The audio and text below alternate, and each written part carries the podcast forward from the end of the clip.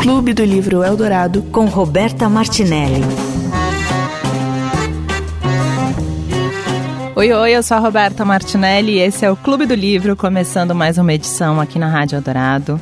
Hoje nós vamos ler juntos o livro Baixo Esplendor, que foi lançado em 2020 pela Companhia das Letras, um livro do Marçal Aquino.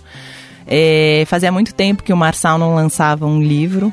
O último tinha sido 16 anos antes, que foi o Eu Receberia as Piores Notícias dos Seus Lindos Lábios, que é o título mais bonito que tem de livro. Acho que todo mundo concorda.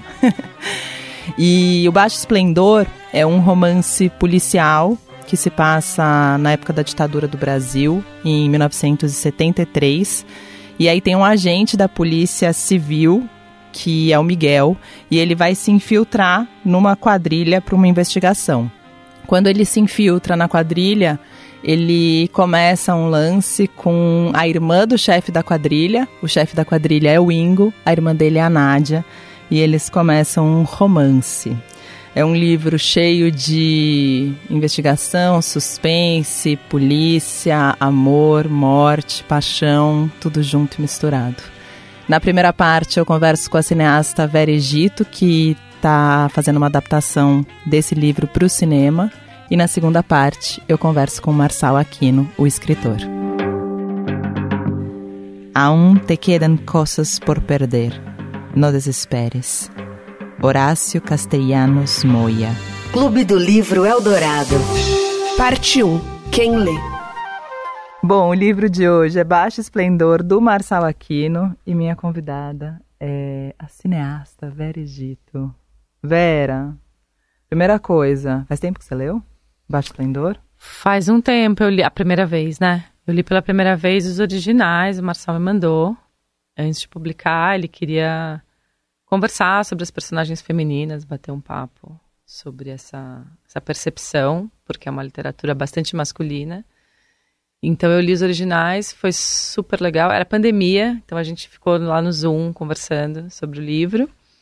E depois, quando lançou, eu li na época, e agora não sei nem se dá para chamar de leitura. Eu reli e, e fui dissecando o livro para fazer essa adaptação para o cinema, esse roteiro para o cinema. É... Quando você leu a primeira vez, você já pensou em adaptar isso para o cinema? Porque ele é muito. O Marçal é sempre muito visual, né? Muito. Ele é muito visual, ele é muito. Na verdade, eu acho que a literatura do Marçal trabalha com o gênero policial no ar, que é um gênero que também encontrou uma casa no cinema, né? Então você tem tanto a literatura policial quanto o cinema policial muito fortes no imaginário assim da gente. Então, eu acho que as coisas se conectam. É, é muito difícil ler um livro dele não pensar no filme, assim, por causa desse lance do gênero investigativo policial. É, e, e geralmente ele também coloca romance e, e, suspense, então são são fatores de gênero do cinema, né? E quando ele te mandou da primeira leitura das personagens femininas, o que, que você achou delas? Olha, é um livro masculino e, e, acho que esse começou o meu papo com ele dessa forma, né? Que assim, ser masculino não é ser machista exatamente, né? Assim, o universo masculino, ele, ele passa por isso, mas ele pode não passar. Ou pode passar num lugar que, que faz sentido ali dentro daquele contexto, né? No caso, personagens que são policiais, bandidos. É um universo, na vida real, bastante masculino, com poucas mulheres ali trabalhando. E que, por consequência, também acaba sendo um universo machista em muitos aspectos, né? É meio que né, organicamente ali, como, não, como eles não convivem com mulheres ou convivem com poucas, né, o, o machismo vai achando um espaço para acontecer. Isso a gente vê em muitos, em muitos lugares, né, em muitas profissões. Então isso é uma coisa, assim. Estamos falando de um universo masculino. É, outra coisa é como o autor se coloca, né, que, que, que é essa linha tênue sempre, né. Então eu estou retratando um universo masculino machista mas a minha postura enquanto autor, enquanto você lê o livro ou assiste ao filme, essa postura transparece, né? Eu relativizo isso ou não. É, e eu acho que o que eu entendi na época que eu li, que eu conversei com ele, é que eu acho que as mulheres, as, acho que a mulher que existe no livro, né, que é mais importante, não pode dar spoiler, né? Mas enfim. Ah, é tão difícil, não dá? Um pouquinho sempre vai, mas a Nádia. a Nádia, né? Que é o que é, um, é o par romântico, né? Eu acho que esse poderia poderia ser visto já como ah, mas a personagem é só o par romântico do protagonista, isso já seria um retrato machista. Eu não acho. Eu acho que o protagonista é ele e, e tudo bem, né? Eu acho que o que a gente precisa entender é a complexidade da Nádia, né? O quanto ela também é uma personagem é, complexa, com anseios, com Sim. questionamentos, com contradições, tanto quanto ele. Talvez não tanto quanto, porque ele é protagonista.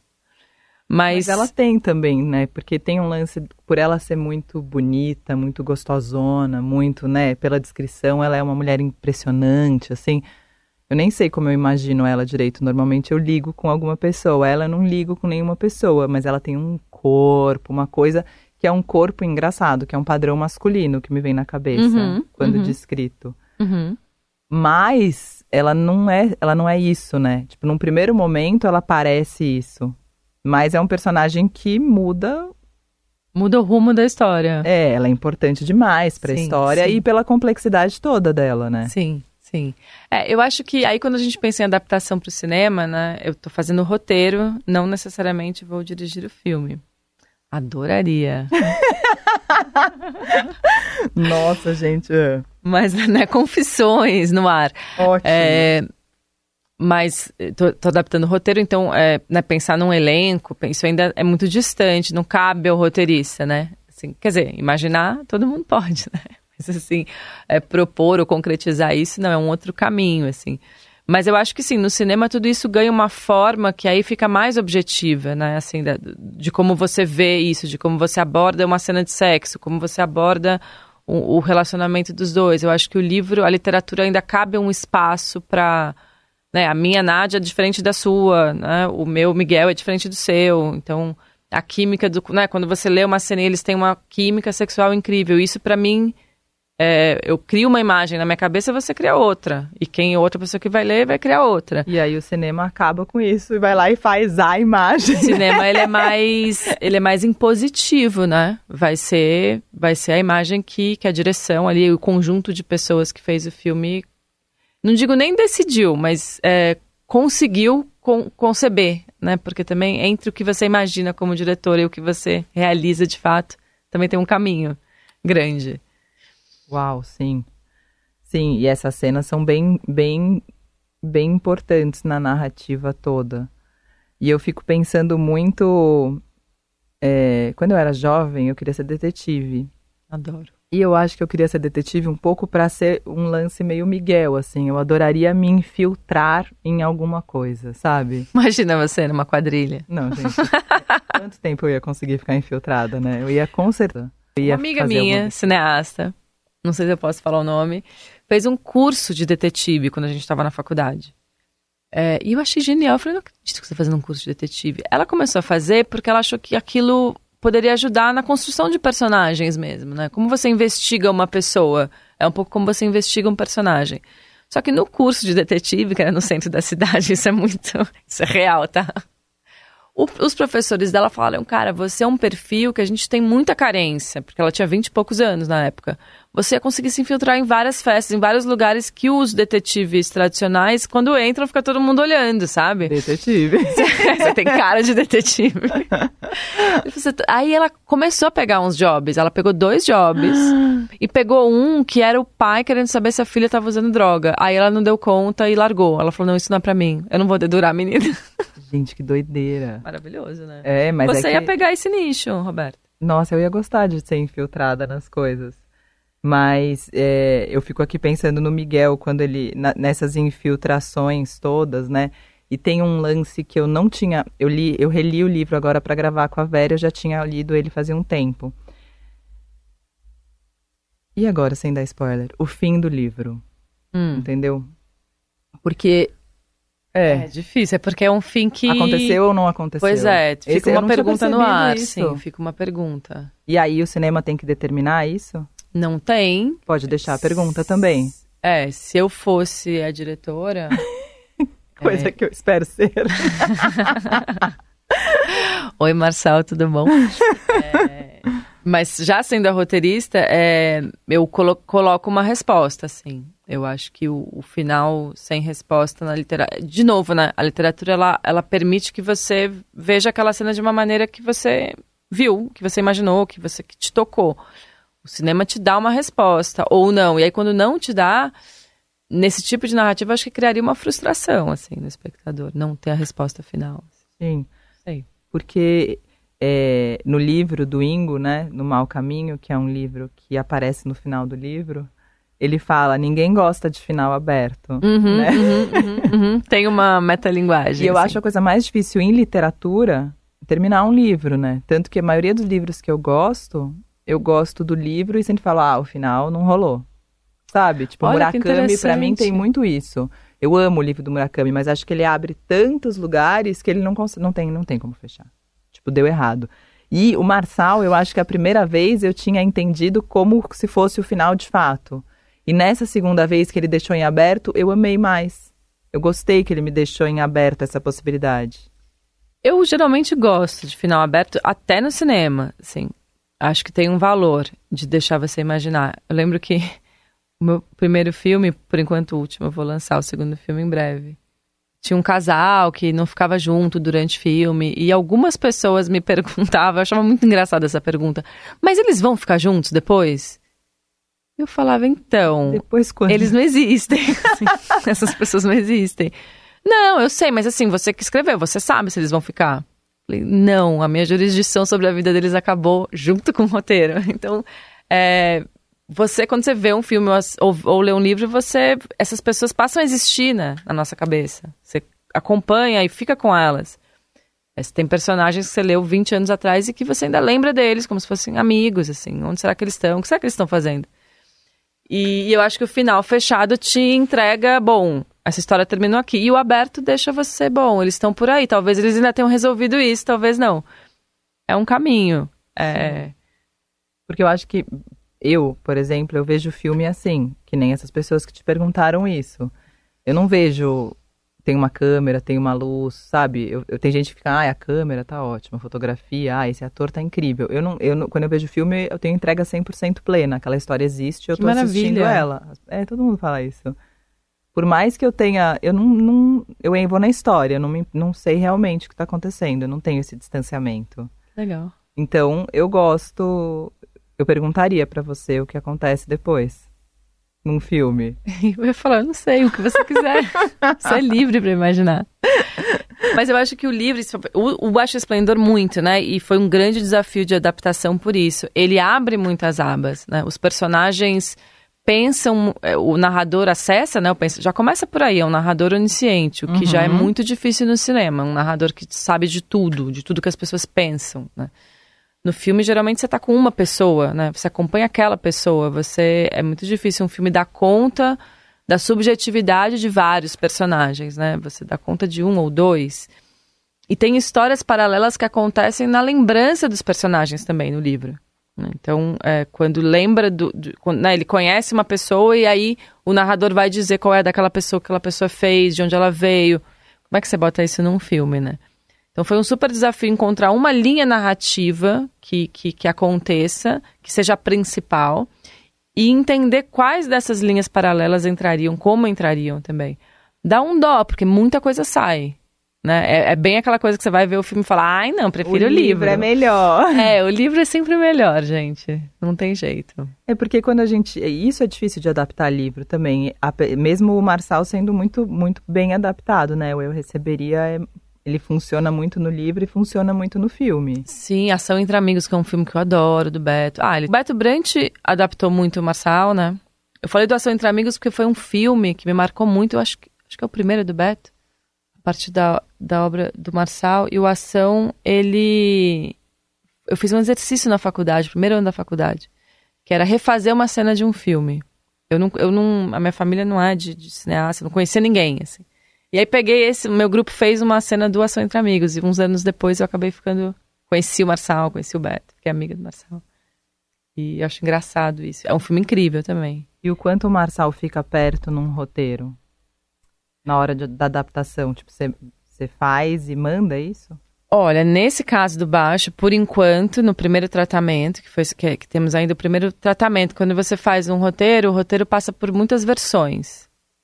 Porque, diferente da literatura, que me parece algo. Quer dizer, me parece, né? Nunca escrevi um livro. Algo mais é, individual mesmo. Tem ali a relação do autor com a editora, talvez, né? É, não sei se escritores fazem muito isso de mandar para amigos, para ouvir opinião, não sei. Mas no o roteiro a gente tem às vezes seis, sete, oito tratamentos para chegar num roteiro.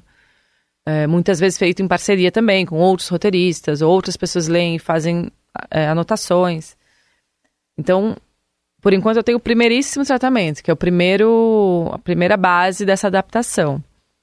É, eu mandei para Marçal, estou ansiosíssima. Isso foi semana passada, assim. Você fica desesperada, fica nervosa, super, né? Ah, eu fico muito nervosa, porque eu acho que a chance dele odiar é imensa, né? Deve ser muito difícil, assim, você ler uma adaptação da sua obra. O Marçal é roteirista também, né?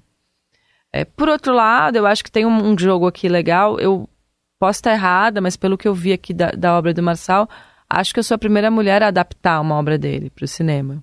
E a gente checa depois para ver se faz sentido isso que eu tô falando. Então eu acho que essa junção desse universo ultramasculino com uma, um olhar feminino Sim. pode dar jogo, pode ser que ele goste. Sim. O que, que você acha que você pode agregar uma Nádia que um olhar masculino não?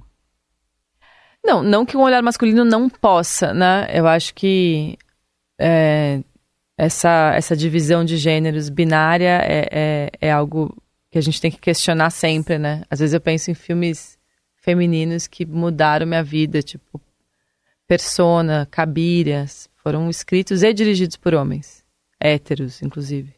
Então, não, acho que não é estanque, assim, né? Não é, não é porque você é mulher, você vai fazer um filme que toque as mulheres. Talvez não, ou, ou sim. É, mas acho que a tendência é, é eu, quando leio o livro, e quando vou transferir a Nádia, quando vou transferir a Brenda, que é uma outra personagem menor, para o cinema, é entender, trazer um pouquinho de complexidade para essas mulheres, assim, de contradição para essas mulheres, de... Sim. É engraçado, mas eu acho as cenas, tipo, sensuais, escritas por homens, muitas vezes, eu gosto muito, normalmente, né? Porque existe muito isso, ah, tem pouca mulher escrevendo, ou a gente não vê muito a visão da mulher. Eu não sei se é porque eu nasci num mundo machista e tenho isso já, tipo, de uma maneira que eu nem sei separar o que, que é meu e o que, que é o um mundo machista. Acho que todos nós. É. Sim. Ou o quanto faz sentido. Tipo, eu acho as cenas aqui muito bonitas, as cenas que o Marçal descreve da Nádia e do Miguel. Eu gosto muito das cenas, acho muito sensuais, acho elas muito calientes. Eu acho que é muito bonito, eu adoro também. E acho bonito o seu olhar de um homem. É. Eu não vejo problema nenhum nisso. Ao contrário, eu acho interessantíssimo, assim, é, é acessar o olhar de um homem é, sobre essa mulher, objetificar isso no sentido até é, psicanalístico, né? Assim, né? Você é o objeto do seu desejo e, e, como se vê e se descreve esse objeto. Isso não é um problema, mas, mas trazer, sei lá, os gostos da Nádia, né? o que, que ela gosta, o que, que ela faz de interessante? O que, que é dela, só dela? E que não é do Miguel sobre ela, né? Sim. O filme pode ter esse espaço para acontecer. Sim, e eu acho no livro até depois que depois da primeira euforia sexual, assim como no mundo, né? assim como nas relações, né? Todas, você começa a enxergar mais ela, né? As uhum. questões dela, depois de passado esse início, né? Porque no início ela é só, tipo, um mulherão.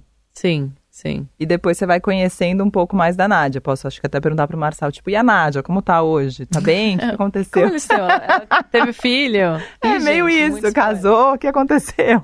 Agora, o filme também tem, o filme, o livro, tem uma dimensão aí dessa, dessa investigação, desse cara que tá infiltrado numa quadrilha de bandidos, que é muito eletrizante, né? É muito Sim. gostoso de ler, assim. Sim. É... Em 1973, né? Num hum. Brasil Ditatorial. Ditatorial. Ainda tem esse elemento também da, da, da, dos militares ali, que, que não são nem a polícia, nem o bandido, e é um, é um terceiro elemento de, de que causa problemas. É muito interessante, Sim. né? E é uma delícia. É, é, eu gosto muito que ele está infiltrado, então tem a tensão dele ser descoberto, com a tensão dele ser pego, com a tensão da quadrilha, ao mesmo tempo que você começa a curtir a amizade dele com a quadrilha, né? Que uhum. é o uhum. problema uhum. lá que você sempre acaba entrando na turma. Uhum. Como é que você sai da turma depois que você entra dela, né?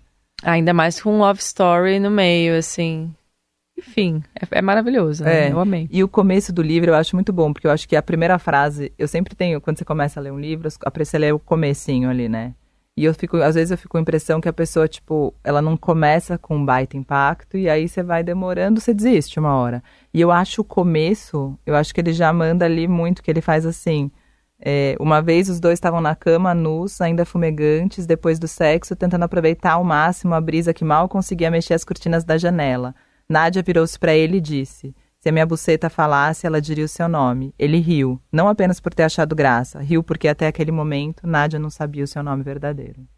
Tipo, é a primeira coisa do livro, né? Ele já começa no, no futuro, né? Uhum. Antes da gente saber qualquer coisa, quem são essas pessoas, mas eu acho que ele lança um pá, fica comigo nesse livro. Sim, total. Né? E é porque ele lança aí muitas questões, né? Essa, essa paixão fulminante e essa, essa coisa do. Mas como assim não sabe o nome verdadeiro, né? Então tem alguma. tem- agora, o que, eu, o que me chama mais atenção no livro, eu acho que é o que vem antes, quando ele fala sobre a sorte.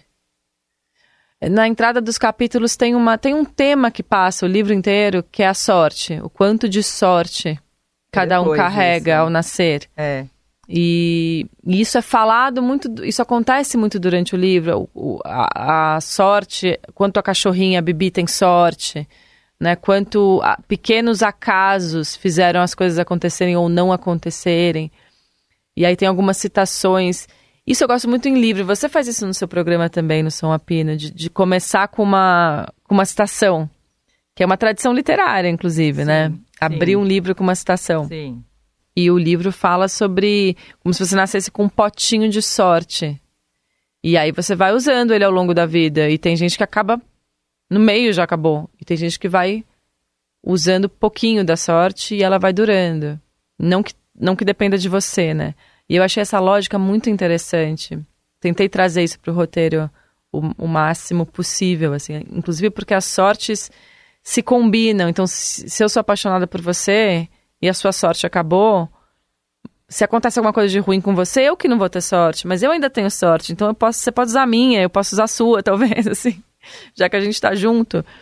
É, é uma coisa que passa não, não de uma maneira literal no, no, no texto, mas que me chamou muita atenção, assim. Pode ser por isso, no final, eu fico achando que vai dar tudo bem, porque eu acho que ele tem que ter sorte ali no finalzinho. Acha que não acabou a sorte dele? Não, mas acabou, talvez. É. Ou não, né? Não dá pra saber. Pois é. Você vai Marçal. conversar com o Marçal, mas talvez ele vai te responder o que eu te respondi. Não sei, ué. Você que sabe, você que leu. Que babado, gente. Bom, é, eu vou. Tem aqui uma. Eu fico vendo quais são as músicas que as pessoas colocam no livro para tocar no programa, né? E aqui é, tem essa frase aqui.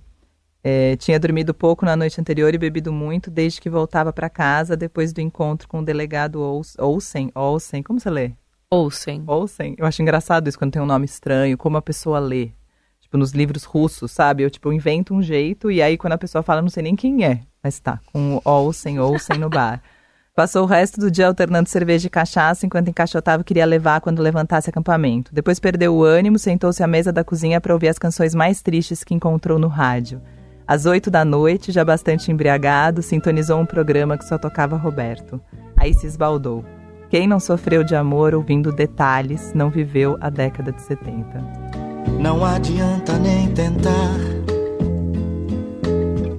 me esquecer. Durante muito tempo em sua vida, eu vou viver. Detalhes tão pequenos de nós dois são coisas muito grandes pra esquecer. Esse foi Roberto Carlos com detalhes. Vera, acho que é isso. É muito curto, porque é metade do caminho. Vera, a gente vê no cinema. Espero logo. Espero, espero. Obrigada. Obrigada. Essa foi a primeira parte do Clube do Livro. A gente falou com a cineasta Vera Egito, que está fazendo uma adaptação desse livro para o cinema. E na segunda parte, eu converso com o escritor Marçal Aquino. Clube do Livro Eldorado. Parte 2. Quem escreve? a ideia do programa aqui é que na primeira parte eu gravo com alguém que leu e depois eu gravo com o escritor ou com, se o escritor não falar português ou não estiver vivo, eu gravo com alguma pessoa que saiba não, falar. Não, tá, a ideia, a ideia é muito boa, é muito boa. E muito aí, é, eu fiquei pensando isso, né? Eu até falei, eu já gravei com a Vera Egito e fiquei falando para ela, né, que você sempre teve uma literatura que a gente sempre imaginou ela para a tela, né? É, tem essa característica visual, né, no que eu faço. Eu desconfio um pouco porque ela é anterior ao meu envolvimento como roteirista com o cinema. Ela vem de, de, de eu suponho, dos meus tempos de quadrinhista, bem no começo. Eu gostava muito de, de história em quadrinho. Então tem sempre. E depois me apaixonei por cinema, evidentemente, mas muito antes de trabalhar como roteirista. Né? Mas a característica visual eu acho que é natural. É, eu digo que é assim, é, podemos chamar de reafirmação de um estilo, mas podemos também dizer que é uma limitação, porque eu não sei fazer fora disso. Eu não saberia fazer uma, uma literatura, por exemplo, mais psicológica, mais introspectiva, é, de menos ação. Eu falo sempre que nos meus livros tem movimento, tem gente se locomovendo, se deslocando, são deslocamentos. Às Sim. vezes, mas nunca é só no plano mental, é sempre no plano físico também. E eu acho muito, eu falei isso para Vera, né, que quando eu te leio, normalmente, quando eu leio, eu imagino pessoas do repertório de pessoas que eu tenho. Então, é, eu, eu, eu escolho uma pessoa. Só que na sua literatura, eu não sei porque essas pessoas não têm cara. Eu imagino elas, mas eu não consigo escolher uma cara para elas. Eu só percebi isso falando quando. Porque a Vera me puxou pra coisa do cinema e eu falei, ixi, mas eu não pensei em cara. Uhum para essas pessoas. Eu penso em, em, desenho da pessoa, mas não penso na cara delas. E o cinema é isso, né? O cinema dá uma forma para uma coisa que a gente. Eu falo que a literatura ela precisa da imaginação do leitor. O cinema só precisa da sua atenção. O resto ele faz, ele preenche. Não é um lugar da imaginação o cinema. O cinema só é lugar de imaginação para o diretor. Para o espectador, não. O espectador vai ver algo pronto. Ele pode ser ativo ou passivo, dependendo do, do filme. Mas a verdade é que a literatura é muito diferente. Ela precisa da imaginação. Um leitor sem imaginação não é um bom leitor. Não é um bom leitor para um livro. Porque o livro exige, seja ele introspectivo, uh, visual, ele exige essa imaginação. Você precisa imaginar o personagem. Da mesma maneira que o escritor, ao escrever, ele tem essa coisa de ver o personagem, mas não sentir a necessidade de descrever tudo. Eu não gosto da ideia de esgotar eu gosto da ideia de sugerir. Eu gosto da ideia de insinuar. Apesar de ser uma literatura visual, ela é incompleta, ela é elíptica. Eu tenho essa consciência. Então isso aí deixa muito lugar para o leitor completar. Eu acho que isso é muito importante. Essa, essa participação, que digamos assim, o que eu escrevo exige do leitor. E aí, como é entregar isso para um, um, para uma outra pessoa fazer um roteiro. Eu falei isso, falei, ixi, como é que deve ser? Aí a Vera até falou, tô morrendo de medo. Eu mandei, ele ainda nem me respondeu. Eu acho, eu tenho medo dele odiar. Não, a Vera pode ficar. A Vera é uma grande roteirista. A Vera é uma, é uma, é uma, é uma criatura do cinema. Eu vi o filme, o novo filme dela é um é de uma ousadia. Não vai fazer sucesso, é um filme de arte. Eu falei pro produtor, é um filme de arte. Filme que são planos sequências em preto e branco, acho que não. Mas a Vera tem essa ligação com o cinema. E ela é boa roteirista, eu sei porque eu sou roteirista. Eu estou lendo o roteiro dela. Ela não. É que eu estou numa semana, numa semanas muito complicadas, porque eu estou terminando um roteiro e estou acompanhando o processo de aprovação tal, e fazendo um monte de outras coisas por conta desse, dessa coisa de, de acusação de pornografia ao meu livro. Isso me tirou um pouco da rotina. Eu estou escrevendo um livro em paralelo. Então não deu tempo mesmo. Mas eu, essa semana, eu falo com a Vera sem falta. O roteiro dela é um bom roteiro. O que, o que, me, deixou, o que me deixa mais feliz é isso. É que eu sei que é um universo muito masculino. Eu não sei. Eh, Roberta, eu, eu desconfio muito dessa conversa de lugar da fala. Porque eu acho o seguinte: eu tenho, eu tenho uma, uma coisa que eu posso escrever da maneira que eu quiser. Eu tenho uma liberdade muito grande. Mas me interessa muito examinar o mundo masculino. É, e é um mundo masculino marginal, um mundo masculino, às vezes, da fronteira. E isso é muito curioso, porque a Vera não tem essa característica. A Vera é muito delicada na, no cinema dela, digamos assim.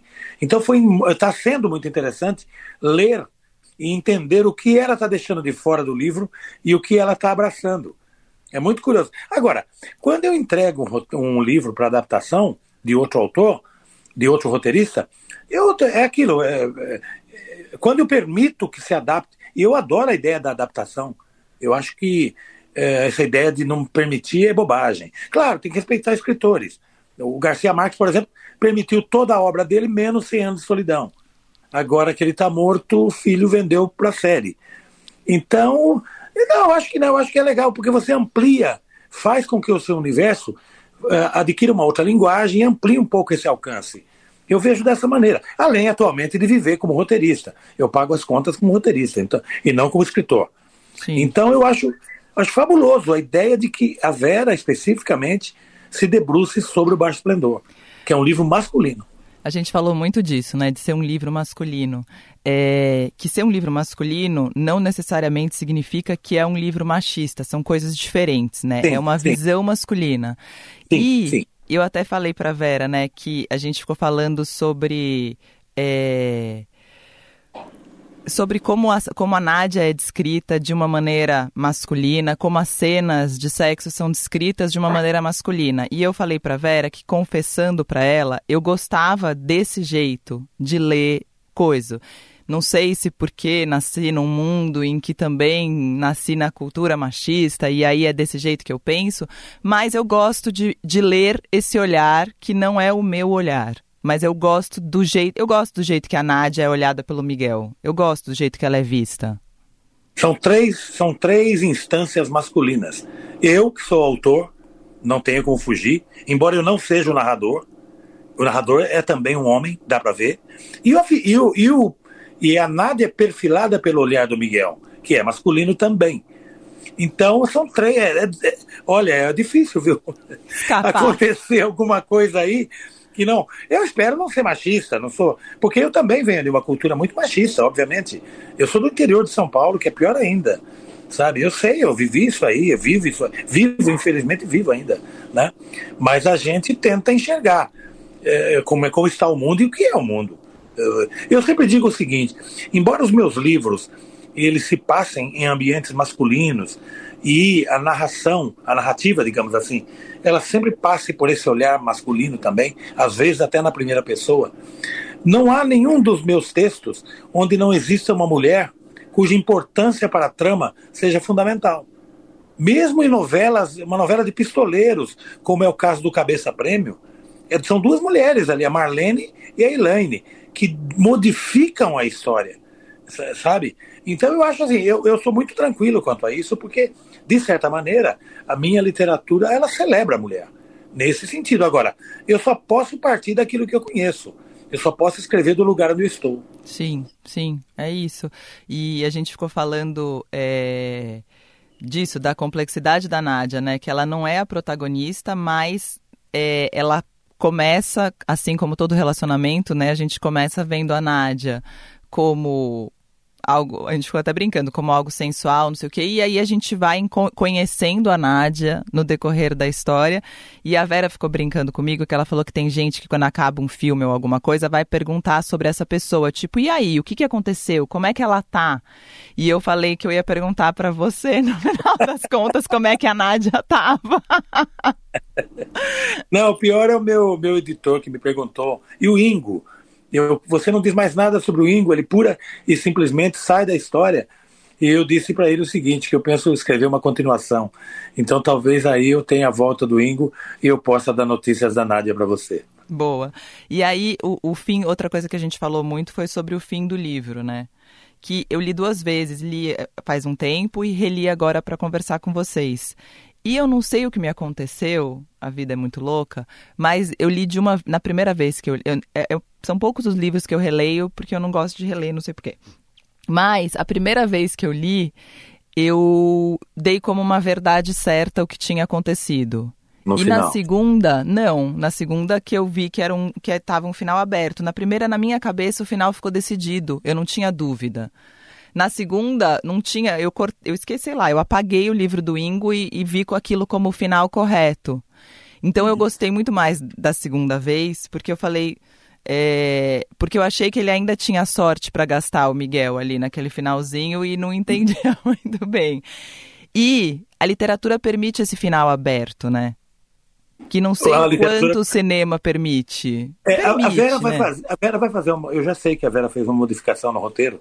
Ela já me falou, me adiantou. Eu acho bacana, tudo certo. O roteiro é isso mesmo. O roteiro é, é uma, é uma leitura de um livro, né? Um roteiro não deixa de ser uma leitura de um livro numa outra linguagem. Então a Vera está lendo esse livro dessa maneira. Eu acho fundamental. Eu tenho um ponto de vista sobre o final, sabe? Eu tinha dois finais, na verdade. Eu, durante muito tempo, acalentei até a ideia de publicar um final e pegar assim, uns 200 exemplares e publicar um final diferente, fazer uma brincadeira. Mas não teria graça se eu não contasse isso e aí viraria Total. uma ferramenta de marketing. E eu não quis. Mas a ideia era soltar no escuro, para que alguém um dia falasse: peraí, acontece isso ou acontece aquilo. Mas eu achei muito, de certa maneira, uma jogada de marketing que não me interessou. Mas havia essa possibilidade, porque eu escrevi dois finais. E esse final que está publicado, de certa maneira, ele condensa esses dois finais. Por isso que ele tem esse peso diferente. Agora, eu tenho, claro, um ponto de vista, mas é odioso, porque é o ponto de vista do autor. E tudo que eu tinha a dizer está no livro. Se eu não disse algo no livro, perdi a chance. Ah, agora eu fiquei muito curiosa. Qual é? Ah, não. Não, não, eu não vale. Eu acho que a, a visão do autor, às vezes, ele é até autoritária sabe? Aquela, por exemplo, eu, eu, eu sempre, durante muitos anos, eu achava engraçado que às vezes eu escutava alguém se referir a um personagem e dizer assim: olha, era para acontecer isso com o personagem, mas ele tomou o controle. Eu achava isso do balela, Roberta. Eu disse, como assim? O autor manda no personagem, faz o que ele quer. E na verdade não é assim. Nos últimos anos, eu não sei se pela idade, pela experiência, eu noto que não é bem assim. E às vezes você quer que um personagem faça uma determinada coisa e ele não faz. Não, não é coerente com a condução, não é. Vai soar absurdo, vai soar inverossímil, sabe? Então, às vezes, você tem que respeitar certas coisas que você cria. Porque eu sempre digo, eu crio absolutamente no escuro. Eu estou escrevendo um livro e eu não sei nada sobre o livro. Eu vou descobrindo à medida que eu escrevo. Eu não faço um pré-roteiro. Não existe isso para mim. Então, eu, eu sou meu primeiro leitor.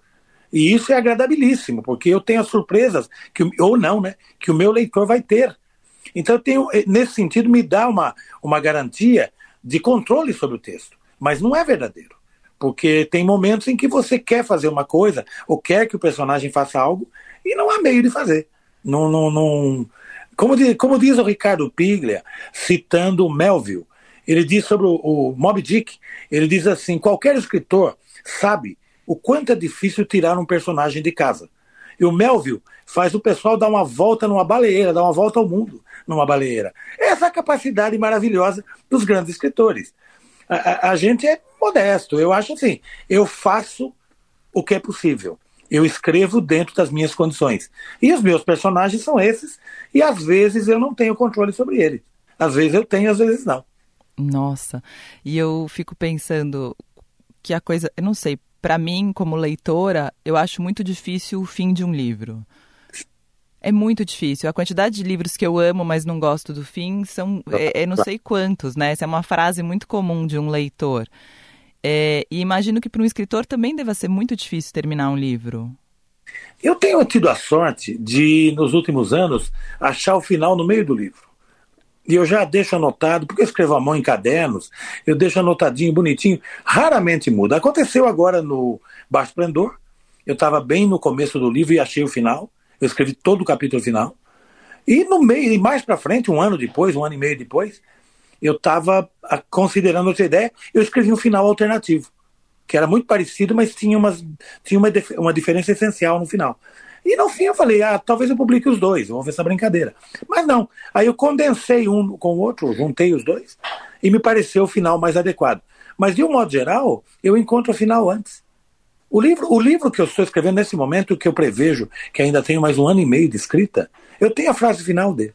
Eu tenho a frase final guardadinha. Vai, eu vou chegar. O meu trabalho é chegar até ela. Uau! E o, no livro do Ingo, né, que ele escreve lá no Mau Caminho, ele fala que ninguém gosta de final aberto. São as ironias. Eu adoro brincar com a literatura. Eu percebi que tem muito disso no que eu escrevo e às vezes é inconsciente. Sabe? Tem, tem personagens escrevendo livros. No Eu Receberia tem um menino que escuta a história ao pé da, da, da pensão, pra, pra provavelmente para escrever e por aí vai. Eu gosto da ideia de brincar com isso, de sair um pouco desse escritor, classe média, que está no seu apartamento escrevendo um livro. Não, eu quero que o livro vá para a rua e seja escrito pelas pessoas que vivem a grande aventura da vida. E você escreve tudo à mão? Boa parte, hoje em dia boa parte, mas eu ainda tenho a coisa do caderno, de começar o livro no caderno, de começar o capítulo no caderno. É uma, é uma cachaça, não tem nada de especial nisso. É uma, é uma, é uma idiosincrasia, eu diria. E durante o processo você mostra para outras pessoas ou ele é um processo totalmente solitário? Durante a escrita, muito solitário, é muito feito solidão. Mas, por exemplo, o Beto Brandt é um cara que lê o tempo todo.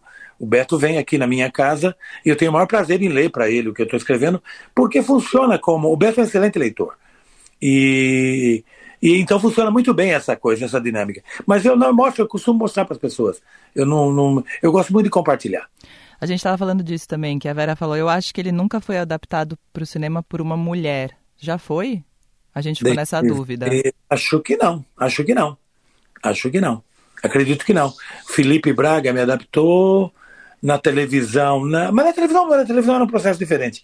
Não, é a primeira, num longa, certamente é a primeira vez que uma mulher se debruça sobre um livro meu. Vai ser, por isso que eu digo para você que é uma coisa muito curiosa.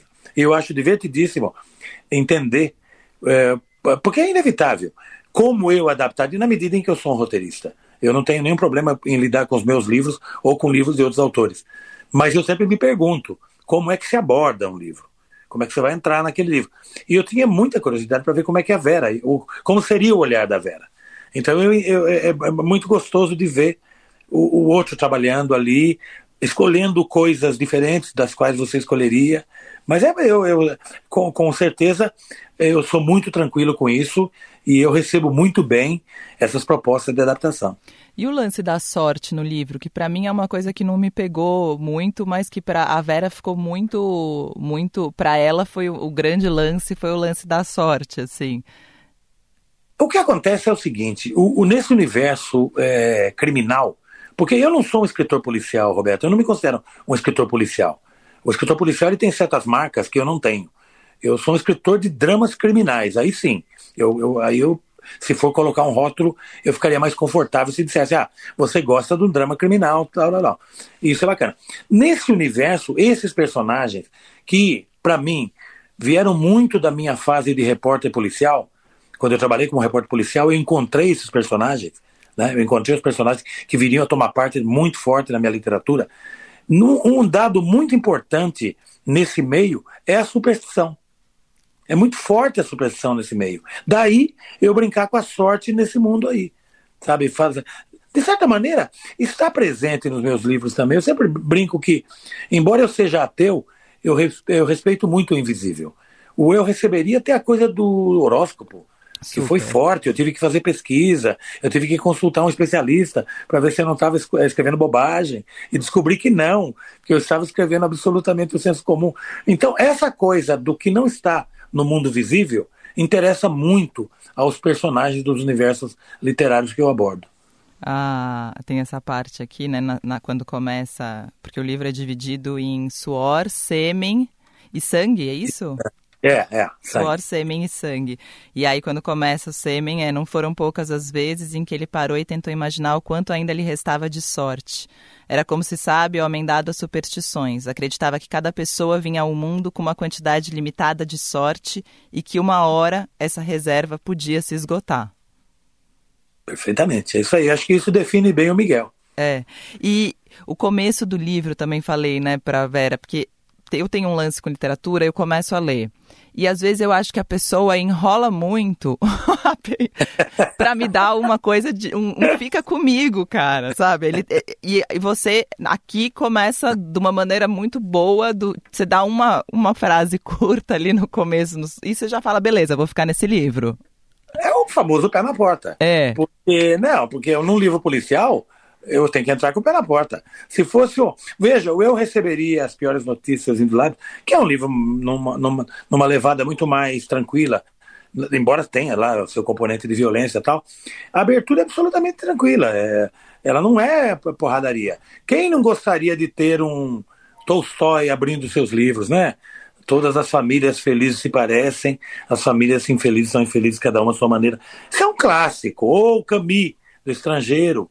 Ontem morreu minha mãe, ou será. Sabe?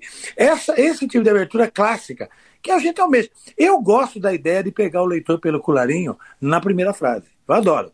Eu sou. Eu digo sempre, se fosse uma luta de boxe, eu acho que a gente resolveria no primeiro assalto. Maravilhoso.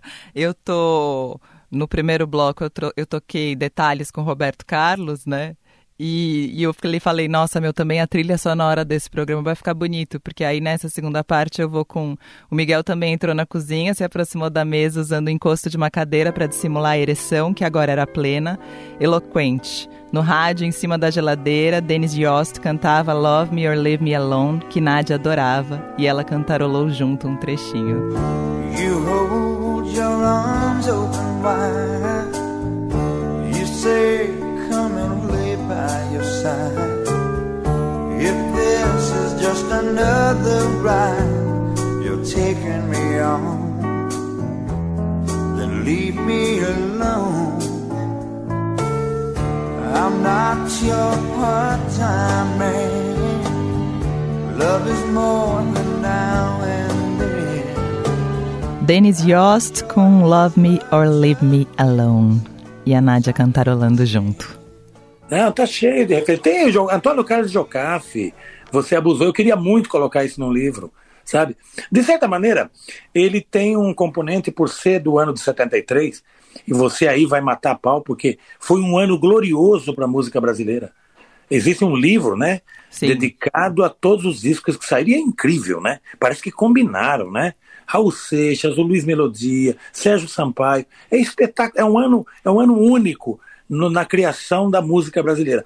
Então, como eu escolhi esse ano para que a história se passasse nesse ano, ah, eu falei, Roberto não vai faltar o Roberto, que eu sempre ouvi o Roberto. Eu acho, eu acho o Roberto um clássico, não clássico. tem como. Não, não tem e como essa ignorar. música, gente, é isso, né? Quem não, todo mundo já sofreu ouvindo essa música, não tem Provavelmente. Jeito. Então eu quis que isso estivesse presente no livro, sabe? Eu quis, eu achei importantíssimo, sabe? Não é só, nem só de jazz vive o homem. É isso.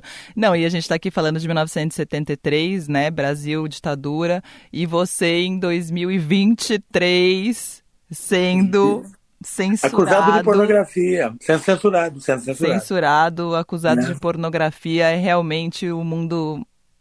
É, o Brasil, o Brasil tem duas características, né? Ele tem essa obscuridade permanente, que é uma coisa que não tem como escapar, e ele vive atualizando essa barbárie. A barbárie tem que ser sempre atualizada com os índices brasileiros. Então, a gente, às vezes a gente fica chocado. Como, como eu disse na, na ocasião da, da censura, né? da, da, da retirada do livro da lista de vestibular da Universidade de Rio Verde, em Goiás. Eu disse na ocasião que a opinião do deputado, ela não, primeiro que ela não me interessa, ele não é meu leitor ideal. É, e, e, é, e, é, coerente com o perfil dele. O que me choca é a universidade aceitar a tutela sem questionar, desrespeitando provavelmente a comissão que fez a escolha do livro. Sim. E, é, de, de, mais a mais. O livro vai chegar à maioridade, daí ele poderá até ser pornográfico, porque vai completar 20 anos da publicação. E só agora a gente descobriu que ele é pornográfico. Tem um, é, tem um delay aí que me preocupa muito, sabe? que doideira. Obrigada, Marçal. Beto, estou à sua disposição. Qualquer coisa que você precisar, eu estou por aqui. Boa sorte para você. Obrigada, eu sou muito admiradora do seu trabalho e você é maravilhoso. Muito bem, muito obrigado, querida. Um beijo para você. Beijo. Esse foi o Clube do Livro. Hoje a gente leu juntos e papeou sobre Baixo Esplendor do Marçal Aquino. Na primeira parte do programa a gente teve o cineasta Vera Egito. Na segunda parte, o autor Marçal Aquino. Até a semana que vem. Você ouviu Clube do Livro Eldorado com Roberta Martinelli.